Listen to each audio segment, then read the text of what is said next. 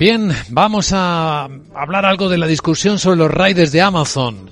¿Son trabajadores o son autónomos? Bueno, ya ha hablado de, la inspección. Vamos a verlo con nuestro abogado, Arcadio García Montoro. Buenos días, abogado. Buenos días, Vicente. ¿De qué hablamos?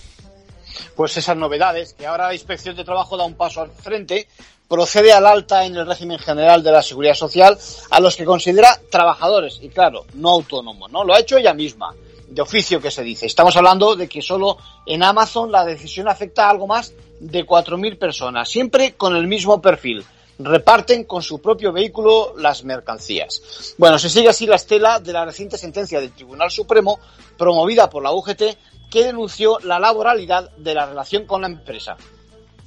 Y el caso es que, ¿qué va a pasar con situaciones similares en otras empresas? Pues el trato en principio, Vicente, debería ser el mismo. Son las plataformas, ¿no? Uber, Globo, etcétera. Aunque habría que preguntar, interrogar a los afectados si realmente les beneficia la solución. Porque la gran pregunta que se hacen es ¿qué tipo de contrato?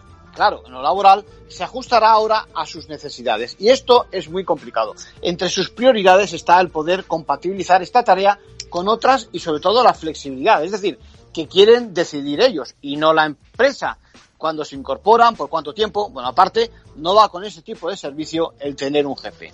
Bueno, es verdad que la reciente sentencia del Tribunal Supremo parece que cambia el mapa del reparto y de las relaciones con las plataformas, pero no acomete al 100% la realidad del servicio que prestan estos profesionales. Para eso hace falta un esfuerzo del legislador que les escuche y sobre todo que diseñe un traje a medida. En conclusión, bueno, venimos de la idea del falso autónomo, que no digo yo que no exista en algunos casos, pero habría que pensar si no caminamos hacia la figura del falso trabajador. Desde luego. Gracias, abogado.